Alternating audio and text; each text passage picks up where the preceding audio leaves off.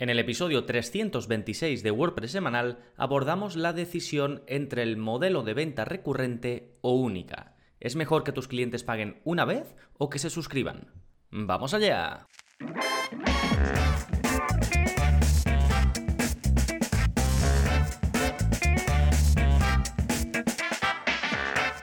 Hola, hola, soy Gonzalo Navarro y bienvenidos al episodio 326 de WordPress Semanal, el podcast en el que aprendes a crear y gestionar webs con WordPress en profundidad. Hoy vamos a hablar de mm, dos modelos de venta diferentes que son el vender algo en tu web y que tu cliente pague una vez y ya está, o que pague de forma recurrente, ¿no? que se apunte a una suscripción. Este episodio viene mm, eh, dado por una pregunta que me hizo un suscriptor y que en lugar de ponerlo en el típico episodio de preguntas y respuestas que suelo hacer una vez al mes aproximadamente, pues creo que da para un episodio completo, así que aquí lo tenéis, ahora os leeré la pregunta, pero básicamente a lo largo del episodio vamos a hablar de cuándo vender de forma recurrente y en esta línea Veremos formas que tienes de aportar valor recurrente, ejemplos reales de negocios que existen que aportan valor recurrente, factores que yo considero clave cuando tú vas a implementar un modelo de suscripción y por último, mi opinión o algunas ideas sobre la venta recurrente. Todo esto en un momentito, pero antes como siempre, novedades. ¿Qué está pasando en gonzalonavarro.es esta semana? Pues por un lado tenemos nuevo vídeo de la zona código, es el vídeo 276 y en él aprendes a redirigir fuera de la página de inicio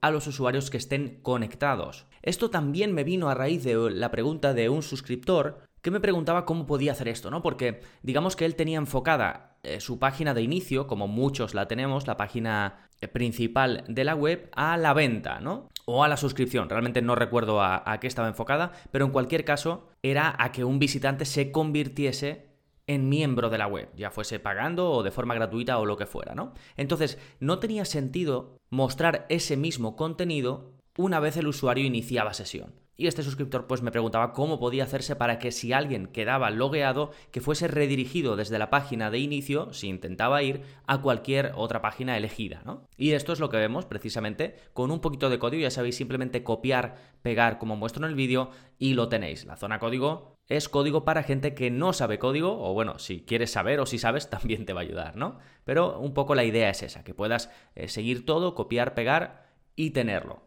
Ya sabéis que además de los vídeos de la zona código que salen uno cada semana, pues tenéis cursos también exclusivos para miembros, al igual que, la zona código, y el curso más reciente publicado es el curso de AstraZim. En concreto, lo más reciente es su versión Pro, porque hace eh, un mes o más de un mes publiqué todos los vídeos que tienen que ver con la configuración de la parte gratuita de Astra y hace apenas pues un par de semanitas completé el curso con todos los vídeos que te permiten dominar la parte premium, la parte pro de Astra. Además te puedes descargar esa parte desde tu cuenta para probarlo y que así puedas seguir todo el curso sin eh, problemas. Sí, en esta zona de enlaces te voy a dejar otros mm, muy útiles, sobre todo relacionados con la venta recurrente, por si quieres ampliar información. Tengo un par de cursos, el de Restrict Content Pro y el de Paid Memberships Pro, que son precisamente para crear webs en las que puedes implementar eh, pagos recurrentes, ¿no? Bien, todo esto, como digo, lo tienes enlazado directamente en las notas del episodio, a las que puedes acceder yendo a gonzalonavarro.es barra 326, que es el número de este episodio. Fantástico, una vez vistas las novedades, vámonos ahora con el plugin de la semana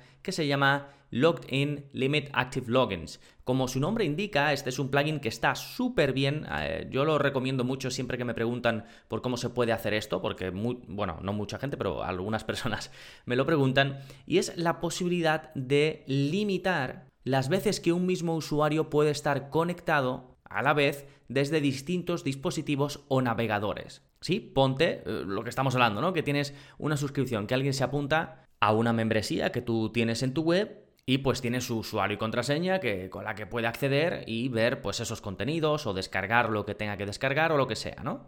Pues una cosa que los que empezamos o cuando empezamos con esto eh, de las membresías eh, te puede surgir, ¿no? Te puede venir a la cabeza, es, bueno, ¿y qué pasa si se comparte el usuario? Bueno, pues es cierto, se puede compartir, ¿no? Al final, si yo le doy mi usuario y contraseña a cualquier otra persona, pues lo va a poder utilizar y va a poder acceder. Pero lo que sí que puedes limitar es que, por ejemplo, si yo soy el dueño de una suscripción y le paso el usuario a otra, que no podamos estar usando el contenido a la vez, ¿no? Que no podamos estar accediendo los dos al mismo tiempo. Pues esto es lo que te permite hacer este plugin. O incluso puedes decir, si haces como Netflix, que dices, pues puedes tener hasta tres cuentas, me invento el número, ¿no? Hasta tres cuentas activas a la vez. Pues con este plugin lo puedes decidir. Puedes decir, pues venga, hasta tres cuentas activas lo pueden hacer, de modo que tú así puedes venderlo también en la parte frontal. Incluso tiene una opción de filtrar por usuario y por rol de usuario, por lo que podrías crear hasta distintos planes siempre y cuando eh, tu programa de, con el que vendas de forma recurrente o con el que crees suscriptores, siempre y cuando te permita crear distintos eh, roles de usuario para cada plan, pues podrías llegar a filtrar y vender distintos planes según el número de gente que puede estar activa o navegando al mismo tiempo como usuario. Sí, bueno, está muy bien, está activo en 7000 webs con WordPress, se, se actualiza regularmente, tiene muy buenas valoraciones y de nuevo se llama Logged In Limit Active Logins y lo tenéis enlazado directamente en gonzalonavarro.es barra 326. Fantástico, ahora sí, vámonos con el tema central de este episodio, cuándo hacer ventas únicas y cuándo recurrentes. Bueno, eh, como os decía, os voy a leer la pregunta de un suscriptor que me decía, una pregunta si no es molestia, ¿se vende mejor un producto por suscripción o directamente en un pago? Lo digo porque me cuesta vender y quizás es mejor vender por suscripción, que es poquita inversión para el comprador. Sí, esto me lo preguntaba Nicolás y mm, a ver, antes de, adentrarme en lo que tengo preparado para este episodio, hay varios conceptos interesantes de, en, esta pregunta que realmente no he incluido en el esquema que siempre me hago para, para, hablar en el episodio, pero que me parece interesante. Por ejemplo, esta última parte en la que dice que le cuesta vender y que quizás es mejor vender por suscripción porque es poquita inversión para el comprador, esto es relativo, ¿eh? Muchas veces lo que piensa el comprador es, uff, voy a tener que estar pagando mes a mes o año a año esto, prefiero hacerlo de una vez y quitarme esa venta recurrente de estar pagando, ¿vale? Entonces esto es relativo, para mí no tiene tanto que ver con eso, sino con el valor que se aporta y cómo se aporta. Y es un poco lo que me voy a centrar a lo largo de este episodio. Entonces, ¿cuándo vender de forma recurrente? Pues como te decía, cuando aportes un valor recurrente. Al final se reduce a eso. Lo que pasa es que ese valor puede tener muchísimas formas. No solo tiene que ser contenido, por ejemplo, como es mi caso. Pueden ser multitud de cosas. Y ahora lo vamos a ver incluso con ejemplos reales. Entonces, ¿qué formas tenemos de aportar valor recurrente? Por ejemplo, pues puedes ofrecer actualizaciones o mejoras de un producto digital. Si tú ofreces un producto eh, digital a una persona y ese producto digital lo vas a ir actualizando o lo vas a ir mejorando, estás aportando un valor recurrente, con lo cual tiene sentido que cobres a ese cliente de forma recurrente. Algo más habitual serían los SaaS, Software as a Service, es decir, realmente es un software que tú estás utilizando, pero lo percibes como un servicio que estás recibiendo. Y como lo usas de forma recurrente, todos los días o semanalmente, o con la periodicidad que lo uses, pues realmente percibes que estás eh, recibiendo un valor recurrente. Y ya, si es indispensable en tu, flujo de trabajo, pues ya ni te cuento. Ahora hablaremos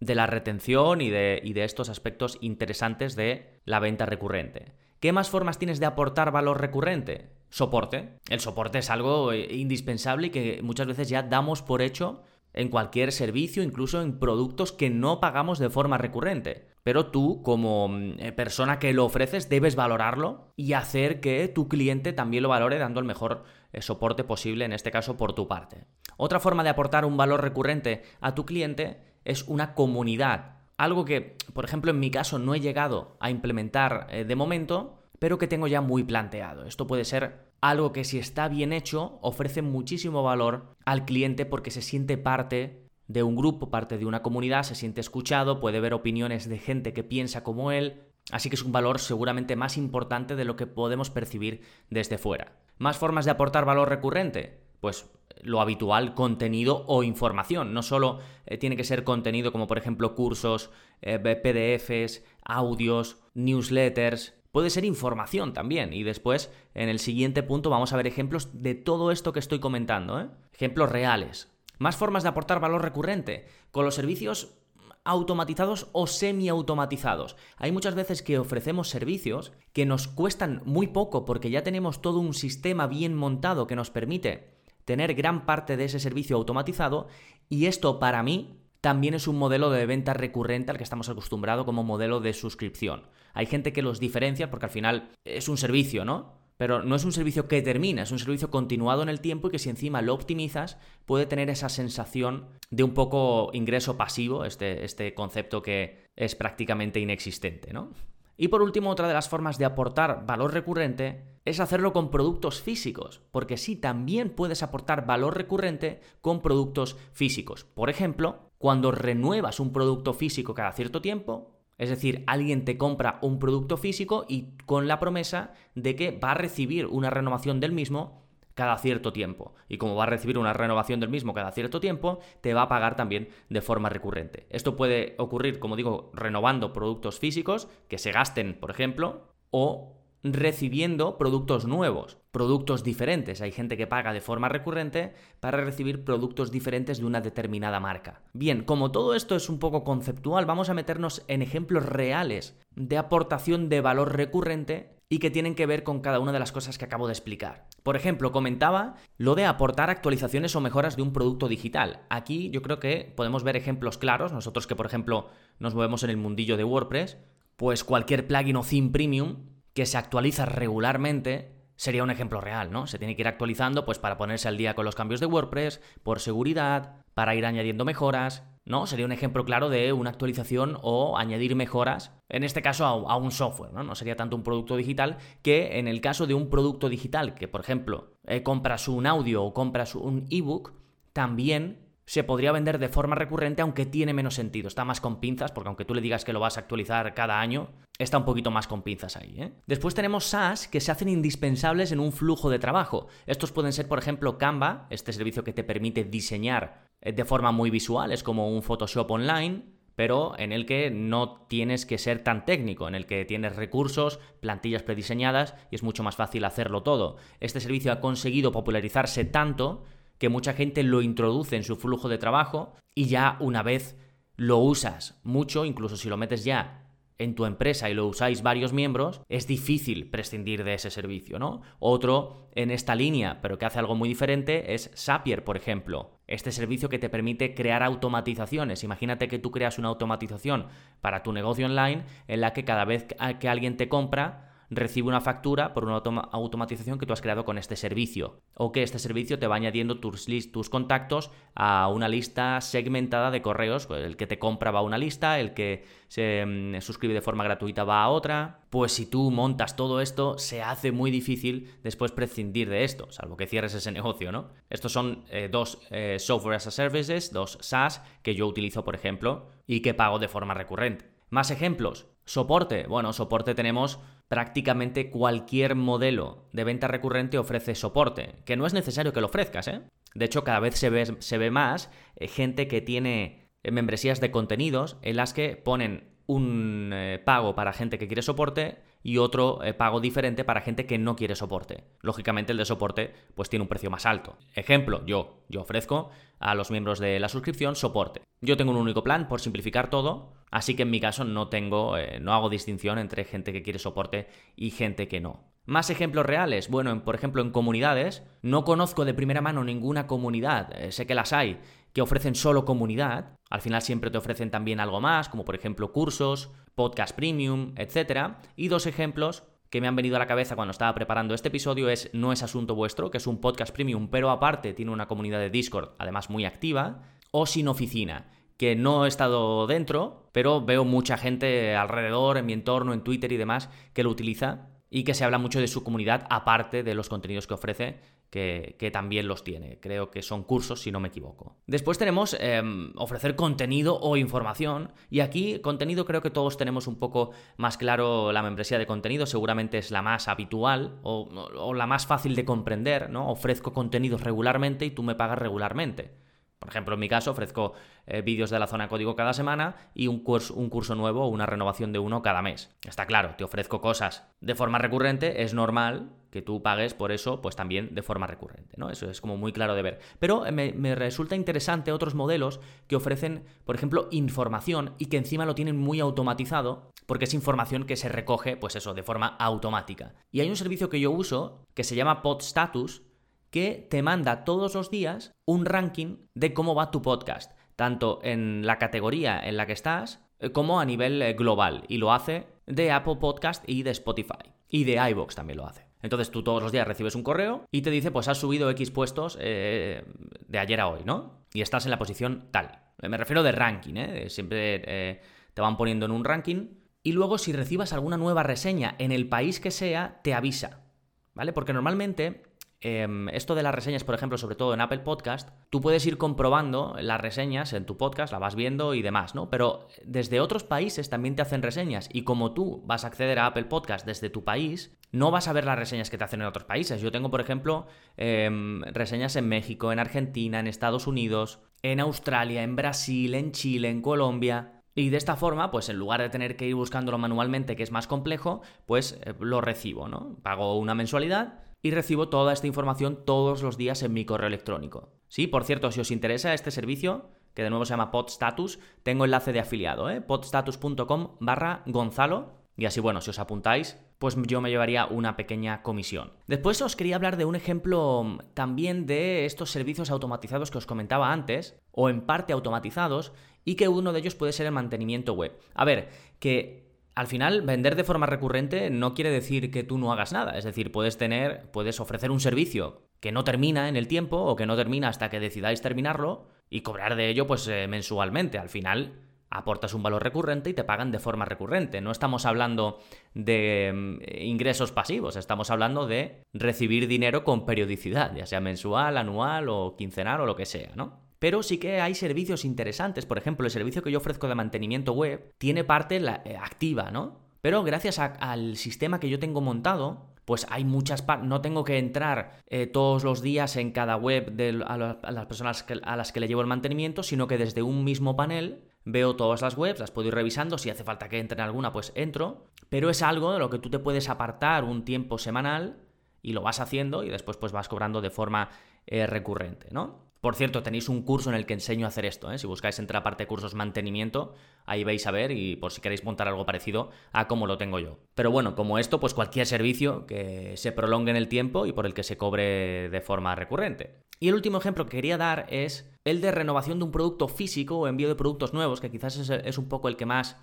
pueda quedar en el aire sin dar un ejemplo claro, pero eh, tenéis el mítico ejemplo de Dollar Shave Club, que es un negocio en el que tú realmente no me acuerdo cómo iba, pero eh, pagas de forma recurrente por una maquinilla, vamos, una maquinilla no, compras la, cuchilla y te van mandando los recambios, no recuerdo también la, periodicidad con la que te los mandan, pero te los van mandando, ¿no? Entonces, tiene sentido porque las cuchillas se van gastando y tienes que cambiarlas. Pues aquí directamente les pagas a ellos eh, mensualmente o no, no sé qué periodicidad tienen y vas recibiendo las nuevas cuando te hacen falta. Esto en su momento, ya hace un montón de años, pues se hicieron súper famosos porque hicieron un vídeo de marketing muy popular. Creo que hace años también hablé en el podcast de, esto, ¿no? Pero otros modelos también pueden ser que te envíen productos nuevos. Por ejemplo, algo que también está bastante de moda, o no sé si ya tanto, pero lo ha estado, son las cajas con productos sorpresa. De cualquier cosa. Hay gente que paga eh, mensualmente por recibir cervezas de marcas diferentes, ¿no? Eh, cada mes. Y la gente pues va probando la cerveza y si le gusta una más, pues compra una más, con lo cual encima, además de esa venta recurrente, tienes la posibilidad de conseguir que alguien que ya te, está pagando de forma recurrente te pague además aparte por otros productos. En China se hace con productos de Apple, que tú pagas, en, creo que es anualmente, y recibes un producto de Apple no sabes cuál. En cosmética se ve mucho, ¿no? Este concepto de eh, secret boxes, de cajas secretas, ¿no? Bueno, pues como veis, hay mucha forma de aportar valor recurrente y estos son algunos ejemplos reales. Bien, ahora te quiero hablar de factores clave del modelo de suscripción, porque después de darte todos estos ejemplos, te puede sonar fantástico y prácticamente puedes pensar que cualquier cosa se puede convertir en un modelo de suscripción. Bueno, no, no cualquier cosa se puede convertir en un modelo de suscripción y además tienes que hacer números y tienes que tener conceptos clave en mente. Lo primero, vas a tener que atraer el número suficiente de suscriptores. Y lo segundo y no menos importante, vas a tener que retenerlos. Y aquí hago mención especial para los servicios que consiguen hacer el locking. Recuerda que antes te he comentado, por ejemplo, em, lo que hace Canva o lo que hace Zapier, que consiguen meterse en tu flujo de trabajo. Esto es una pasada para un modelo de suscripción porque mientras ese flujo de trabajo de esa persona siga activo, no se va a dar de baja nunca de ese servicio. Sí, pero bueno, la retención no tiene solo eh, que venir por ahí, puede venir por otros muchos factores, ese sentimiento que te decía de pertenencia, esa sensación de que los contenidos son indispensables o que el soporte es indispensable. yo tengo suscriptores desde el principio de la suscripción, que llevo no sé si 5 o 6 años o, ya más, porque me da la sensación que llevo diciendo 5 o 6 años mucho tiempo. Y hay gente que está desde el principio. Y si bien consumen los contenidos, un perfil que nunca se da de baja es el que, por ejemplo, se dedica a hacer webs, en mi caso, ¿no? En mi, modelo.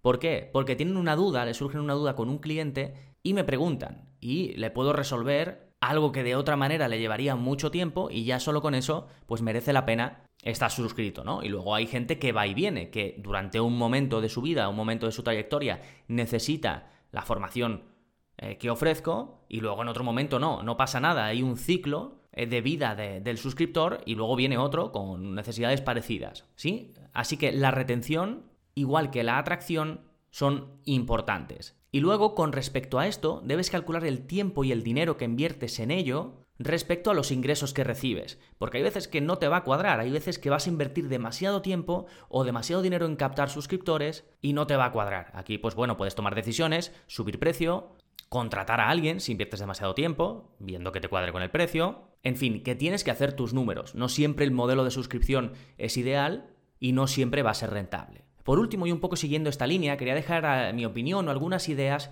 en general sobre eh, la venta recurrente. Porque hay un, un concepto, una idea, que es que a priori un cliente pues siempre va a preferir pagar una vez en lugar de pagar de forma recurrente.